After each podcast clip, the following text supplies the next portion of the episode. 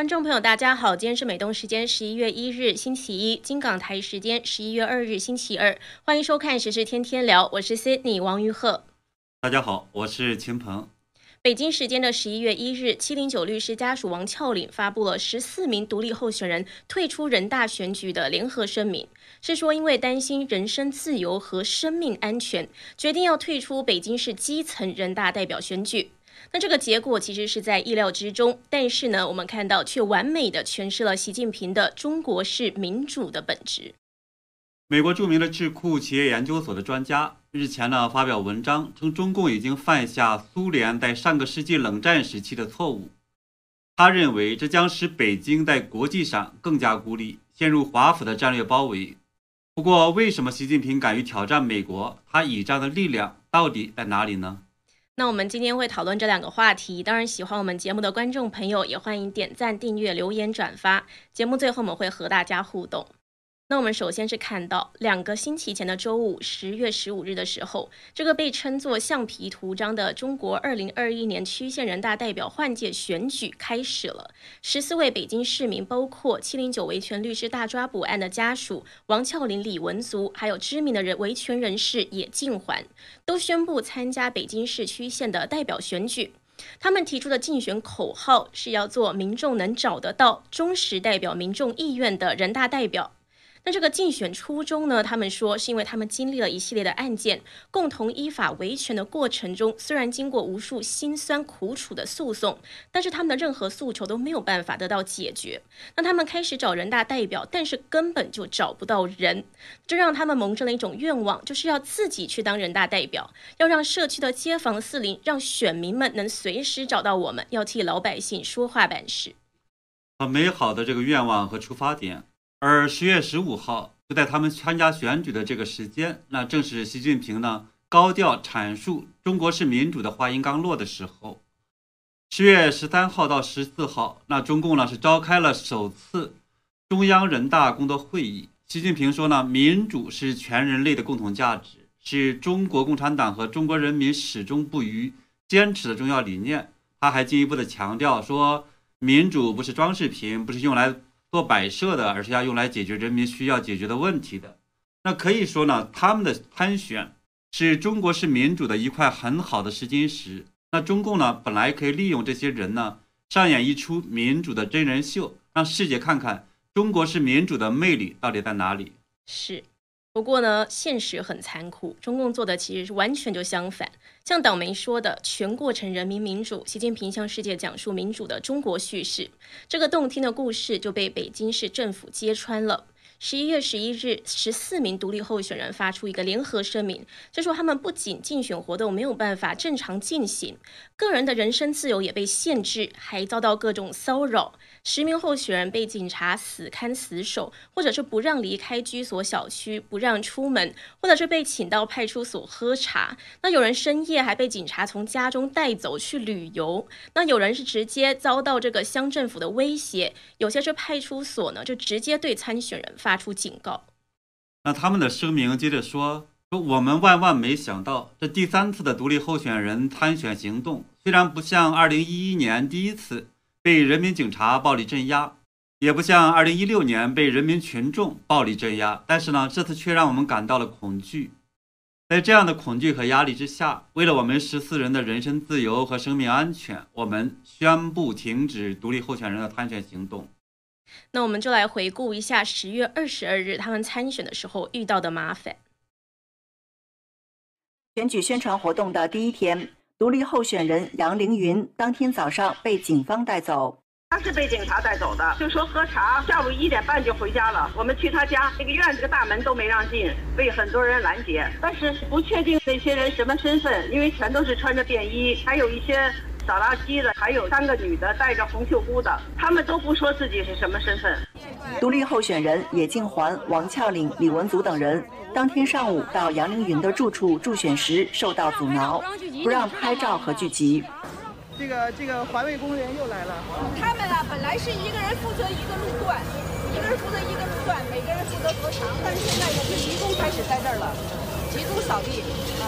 别扫，你别别冲着来了。对。大姐，你是觉得这也是进步是吗？进步，这是进步是吗？这种方式啊，对，这是进步啊，是进步。大批，你抓钱多了哈。是进步，过去都是大批警察来，现在是大批扫地的来。你们干嘛去啊？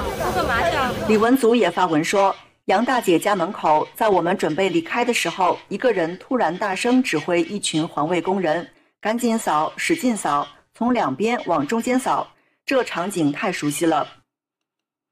二零一九年，我们在临沂监狱要求会见全章时，也是扫大街的、洒水车、敲锣的，试图赶走我们。没想到今天在我们选举宣传日第一天又一次上演。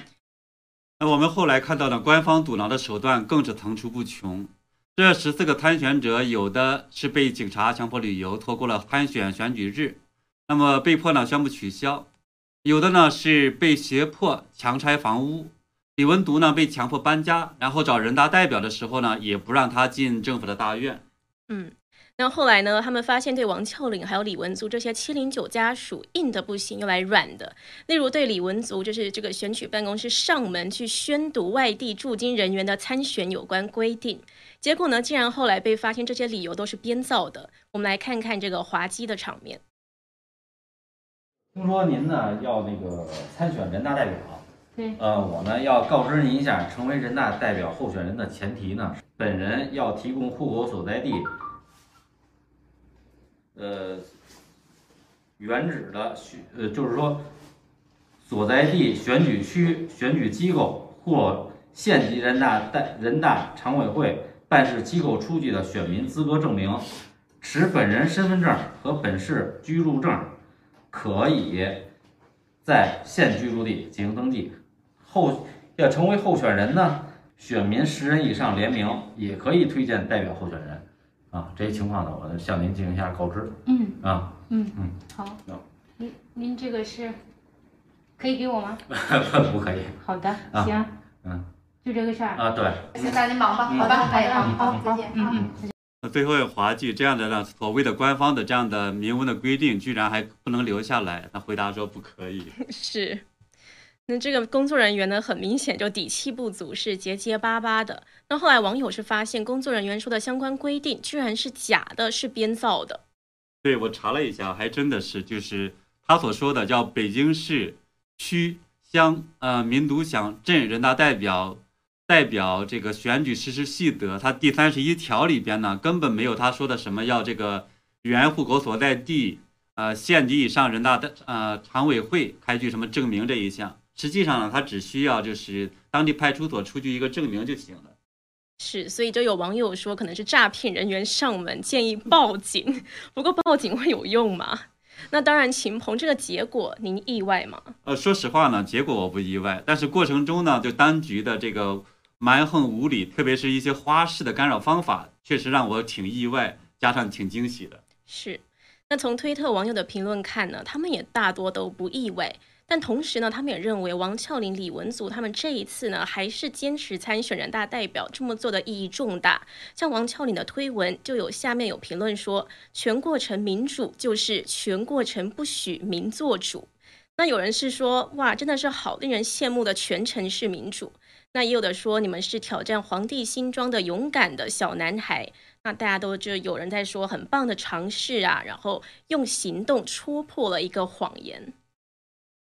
呃，这里还有人说呢，你们的行动让全世界看到了皇帝的新装，谢谢致敬。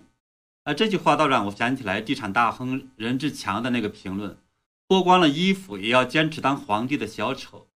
那还有人说致敬十四位女勇士，历史将铭记你们。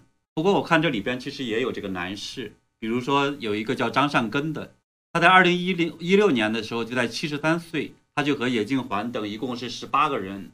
那一起呢是参加呃北京市区县人大代表这个独立选举，当时也是遭到了打压。那《纽约时报》呢还有一篇评论说，中国伪选举没有搅局者，只有庄严的投票。嗯，那中共前领导人赵子阳的秘书包统呢，他就曾经总结过，他是说从公民宣布参选到当局限制参选人行动，并警告选举人不得接近参选人，到参选人被迫害。到到宣布停止参选，这个就是全过程，民主的全过程，中国的民主的全过程。不过，秦鹏，您认为，您觉得到底是谁干扰了他们合法参选？是中共的内部政策或是命令，还是地方政府命令这么做的？呃，其实的了解这个中国的这个人呢，大家都知道，说他们的遭遇是中共这个一个普遍的做法，那就是不让他们参加正常的这样的选举，因为一旦这个口子撕开之后，那么呢，中共就控制不局面了。那么你也来竞选，他也来竞选，最后呢，就是中共这个人大代表。这样的一个橡皮图章就不好用了。那同样的，这个选举一开，那么其他官员的选举那也会被崩溃掉，因为原来也都是假选举。所以呢，就既然呢，就是虽然这个直接作恶的是下边的警察，还有这个地方政府，但是呢，这实际上肯定是中共的一个内部政客。嗯，那就是要通过打压任何敢于冒头的独立候选人，是杀鸡儆猴，让其他人呢不敢出来。那我看到作家高玉呢对。呃，独立候选人的命运，他做过一个总结。他说呢，唯一成功的是一九八一九九八年的时候，呃，姚立法呢以自荐参选人的身份成功当选了是湖北潜江市的人大代表。那二零零六年之后，那独立参选人参选没有走得通的，被监管、被软禁、被旅游是共同的命运。外省市还发生过独立参选人，呃，像新余钢铁公司。职工韦忠平拘押期间被群殴，造成三根肋骨和横突骨这个骨折。二零一一年的时候，还有一个著名的例子，就是这个郑州的亿万富翁，那著名的作家曹天，他是宣布个人出资一亿元人民币，呃，作为独立的参选人参选郑州市市长，那结果也被失踪、被查税，然后被晋升。我觉得这其中最最有意思的就是这个被旅游，因为旅游通常都是一件很开心的事情，可是却要被迫旅游。那还有有的时候还真是官方出钱让你去旅游，他只是为了剥夺你的自由。所以那些就是呃警察呀，他们花的钱其实也是来自于这个政府的这个钱。所以你就知道说中国的维稳费他都花到哪儿去了。是，而且刚刚视频中他还说，现在这样子已经算是进步了，因为之前呢是整个警察都大批过来的。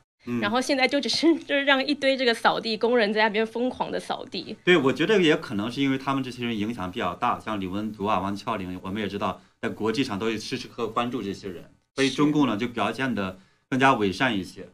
是，所以国际的压力呢，对帮助中国的环境还是有用的。嗯，那的确看到呢，从这次选举就可以看到，中共是不会允许这么多不同的声音出出现的。就像这个著名的人大常青树举手机器申纪兰，他二零一九年九月十七日的时候就被中共最高领导人习近平去签署一个主席令，授予共和国勋章。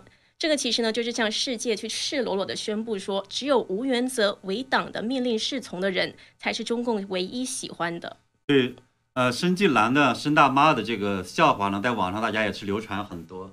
特别呢有名的就是说，他对记者说：“我们这是民主选举的，不和选民交流，那你交流就不合适。”所以这个视视频我觉得也特别有意思，我们也可以看一下。是。您这是当就是任届最长的人大代表啊，然后您觉得呃什么样的人适合当人大代表？人人大代表吧，就是要代表人民利益，人民代表就要给人民办事才能当人民代表。您您觉得那个，您您就是在平常有跟选民有这个交流吗？就是选举的时候有跟选民有交流吗？我没有，我们这是呃靠民主选举的。你交流就不合适，你不选你，你就不要去找人。这前面本来还讲的很好听，然后再问一个问题，马上就暴露出了这个真实的想法。对，那真正的所谓选举他们的人民呢，实际上是上级的领导人。是。所以呢，他这里所说的这个什么人民选举，实际上是党的选举。是。那中共制定的这个所谓的宪法呢，是说全国人民代表大会是最高国家权力机关，地方各级人民代表大会是地方国家权力机关。但是呢，同时又说中国共产党领导一切。那各级人大常委实际上呢，也都是党委指派的，所以人大代表呢，就变成了现在大家说的橡皮图章。那我们知道，真正的重大决定其实都是政治局常委那几个人的小圈子做出来的，然后呢，让党代会还有全国人大给他们背书。那现在更简单，是定于一尊，就是说那个一个更小的圈子在完成了这个操作，然后呢，其他的人所有人跟着背书。那我们也知道呢，说现在的全国人大也早变成了是亿万富翁的一个俱乐部，那与中共的权贵阶层勾兑的这么一个场所了。呃，代表们每年的责任就是在两会期间穿着各种各样的，要么或者只是看起来简朴的，或者呢是花枝招展的民族服装，载歌载舞的呢是表现这种盛世欢歌，或者呢提出各种雷人的提案。是。那不过刚刚看的视频中的申纪兰，他其实去年已经去世了。官方说他是死于癌症，但是爆料人说他是去年两会期间感染了中共病毒死亡的。对我们看到呢，是十月十五号的时候，就是新华社发布的习近平的那个讲话里边，那里边还一本正经的讲说，一个国家呢是否有民主，要看人民有没有投票权，要看人民呢有没有广泛的参与权。要看人民在选举过程中得到了什么口头许诺，要看选举后这些承诺兑现了多少。可是呢，我们也看到了这整个的选举代表都不敢让他们是去参与啊，非常非常绝妙的讽刺。是，这其实一整个呢就是一个讽刺。那当然，现在呢也戳破了习近平的谎言。好，那我们今天要聊的第二个话题呢，就是由美国智库专家是指出，中共已经犯下苏联在上世纪冷战时期犯下的错误，北京会在国际上更加孤立，陷入华府的战略包围中。最近这个美中竞争是越来越激烈了，那包括这个自由世界阵营也再次对上了中共。那许多分析人士都在讨论说，美中关系是否是已经进入了一个新冷战时期？那一位在华府智库美国企业研究所的外交和国防专家哈尔布兰兹，他就撰文，他就写到说，中共已经不再避免和美国去敌对，也越来越不掩饰对西方国家的敌意。但是呢，恰恰这么做可能会是自掘坟墓，会步入苏联的后尘。那他是从两个方面来分析，我们也会来谈谈。对我，我们知道呢，尽管是美国总统拜登在一个多月前，那曾在联合国大会。表态呢，说美国不寻求新冷战，但这个呢，毫无疑问是一个表面的政治正确的说法，美国也不可能承认。实际上呢，我们看到现在的国际布局，不管是印太地区这种络绎不绝的联合军事演习，还有类似 AUKUS 这种呢新的军事联盟，还有呢是芯片等这种关键产业链的转移，都很明显，这就是自由世界在围堵中共。嗯。那美国也已经透露对中共的武器进展感到很担忧。例如说，美军的最高将领马克米利，他上周呢就说，北京的这个高超音速武器试验已经接近历史上的斯普特尼克时刻。对，斯普特尼克危机呢是在一九五七年十月四号的时候，呃，苏联是成功发射了呃斯普特尼克一号，这是个卫星，那是冷战的这种转折点。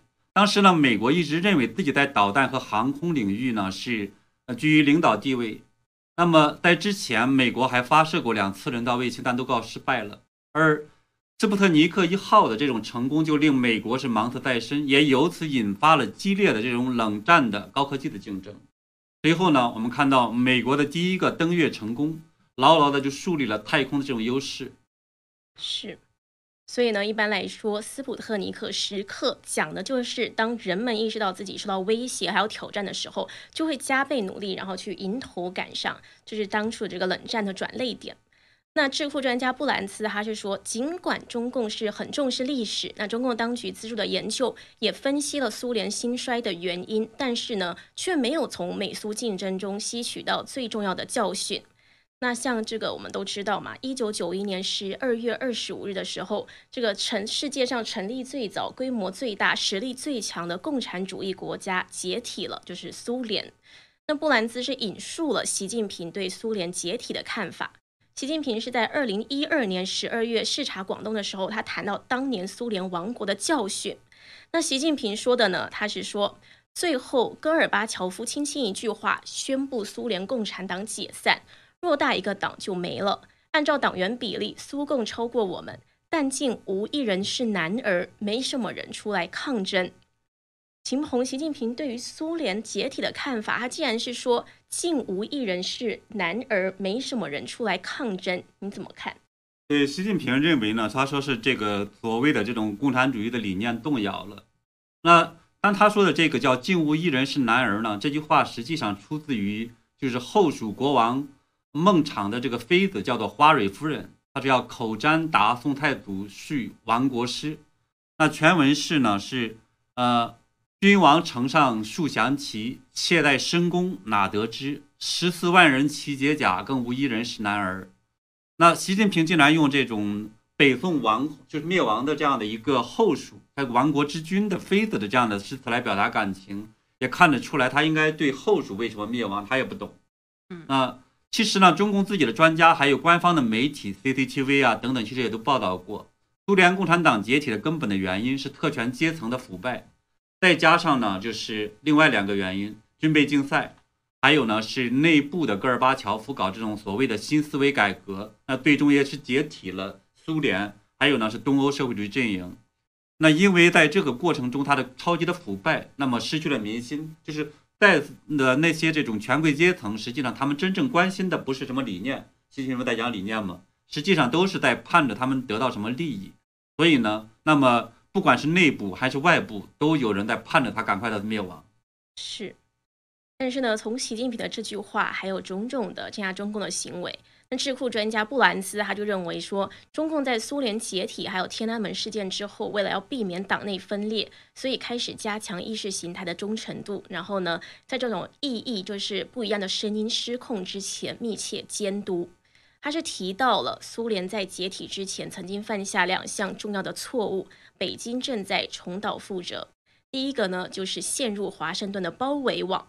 布兰兹是说，他就引用了美国学者杜如松他之前的分析，说中共早在一九八九年就将美国视为主要的对手，但是呢，因为畏惧美国的力量，所以当时中共领导人邓小平他是侧重于培养与美国还有其他国家国家来维持一个良好关系，然后来争取时间，然后获得全球贸易还有先进技术。那布兰斯是说，现在呢，中共领导层反而是觉得到了东升西降的时刻了，所以说的言论呢，还有政策都有明显的冷战色彩。例如说，中共外交官公开指责美国官员的一些“战狼”的言论，也让人想起冷战时期的言语交锋。他还提到了这个北京的侵略行为，在引发日本、澳大利亚、印度、英国还有一些亚洲的其他的小国家的反击。可能导致于美国的政策更加强硬。那秦鹏，其实我觉得他这边是说的很到点上，就是很突破盲点的地方就在于他说是中共自己在搞冷战，但是外界呢现在普遍都认为好像是美国要搞冷战，像媒体也是逼问的是美国总统说是不是要搞冷战，要其他国家去选边站，但是呢他们却没有看这个背后的原因，就一开始的原因是什么。所以看来，这个海外的媒体也是被中共一贯的什么外来势力欺负、压迫等等的言论给带风向了。对中共实际上在做的呢，就是不说冷战的这种真实的冷战。那中共呢，实际上是在这么过去的这几十年中，是违反了世界规则，在呢搞冷战，包括打贸易战。那么后来呢，逼着自由世界就被迫进行反击。是，所以呢，其实呢，就美国带领的这些自由阵营，他们是被迫去反击的。那智库专家布兰斯他分析的第二个中共步入苏联后尘的错误呢，就是和美国去进行军备竞赛。布兰兹是认为军备竞赛最后让苏联精疲力尽，然后发挥了美国的经济优势。他是说，过去北京都一直保持着低限度的核核的威慑力，但是现在情况不同了，中共现在已经觉得呢，可以在经济还有军事的能力，在国际事务上得利。所以他就说，中共现在例如说不断的这个建核导弹发射场，推进高超音速武器的研发等等的，就是因为北京当局呢想要在二零三零年代中期在核的能力上和美国去并驾齐驱。像例如说，他就说中共建设核能力就是为了要和美国在常规的战力上争锋嘛。但是呢，他说现在中共不再回避与美国敌对呢，是因为中共领导人认为美国对中共的敌意已经持续了两届总统。已经成定局，说了这两届总统就是可能川普一直到拜登，本来指望拜登可以有所转变，但还是没有。所以呢，他就觉得说，既然这样都已经成定局了，就没有必要去减少挑衅。那战狼外交呢，可能也是为了要符合国内民众的期待，就是我们节目一直说的这个对内的宣传。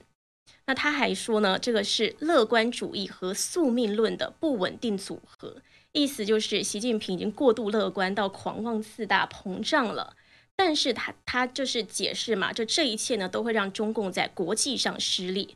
他是举例说，例如说中共在先进半导体这些技术方面很仰赖外界，但是习近平却表现得像中国可以自给自足，这就很很容易陷入危机，陷入一个陷阱。他是说中国最终呢会后悔忘记他曾经从冷战获得的教训。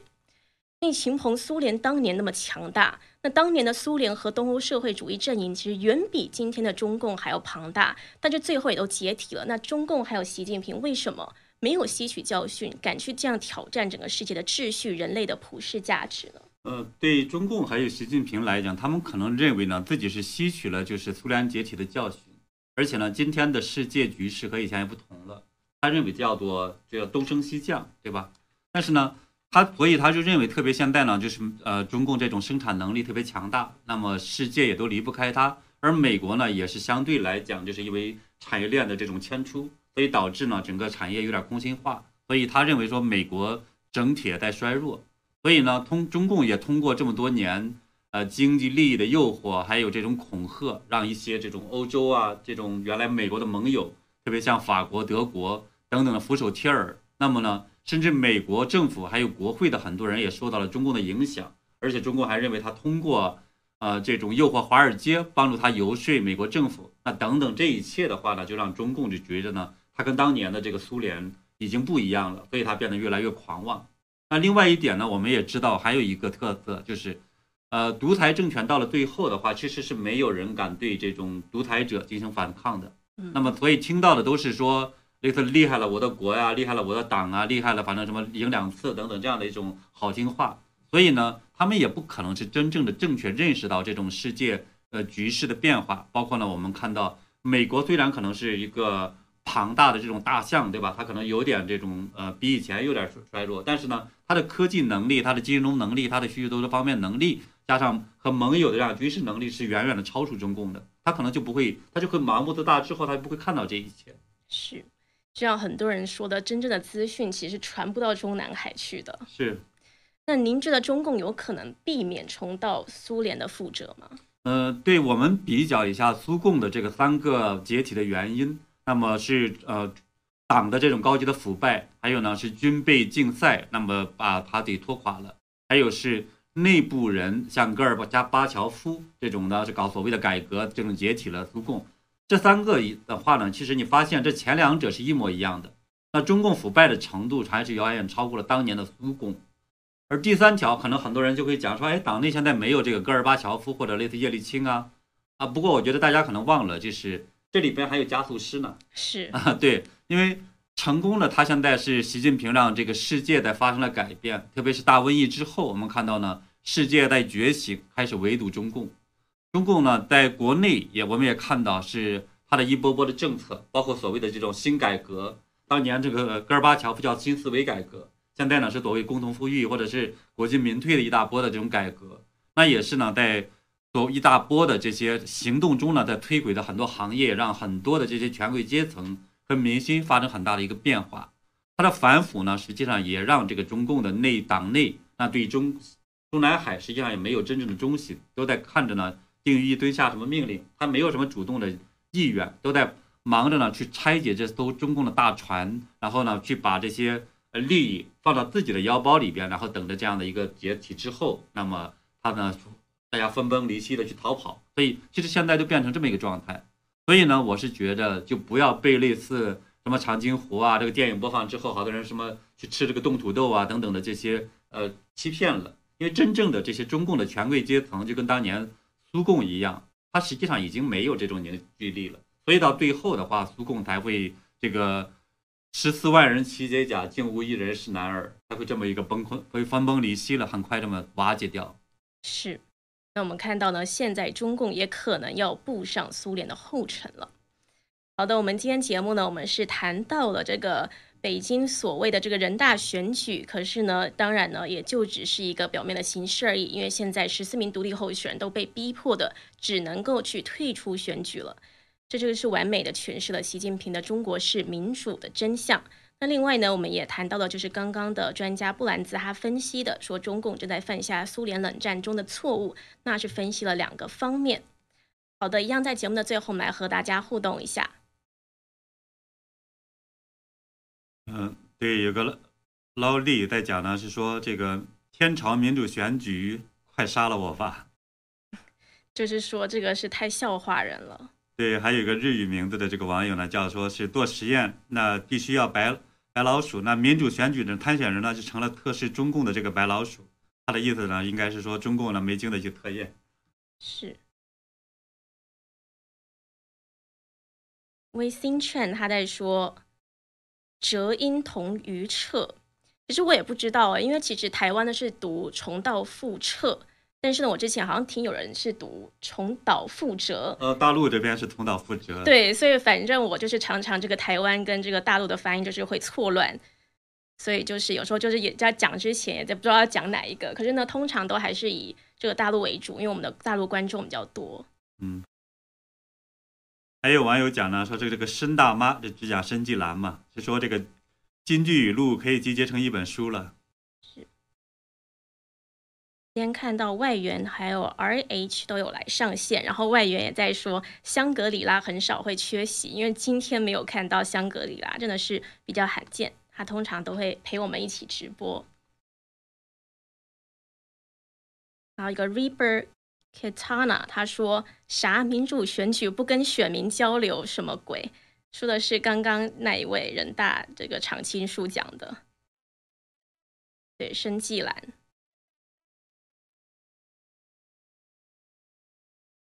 对，Albert Alberto Chen 他也在说这个申大妈的京剧语录可以集结成一本书了。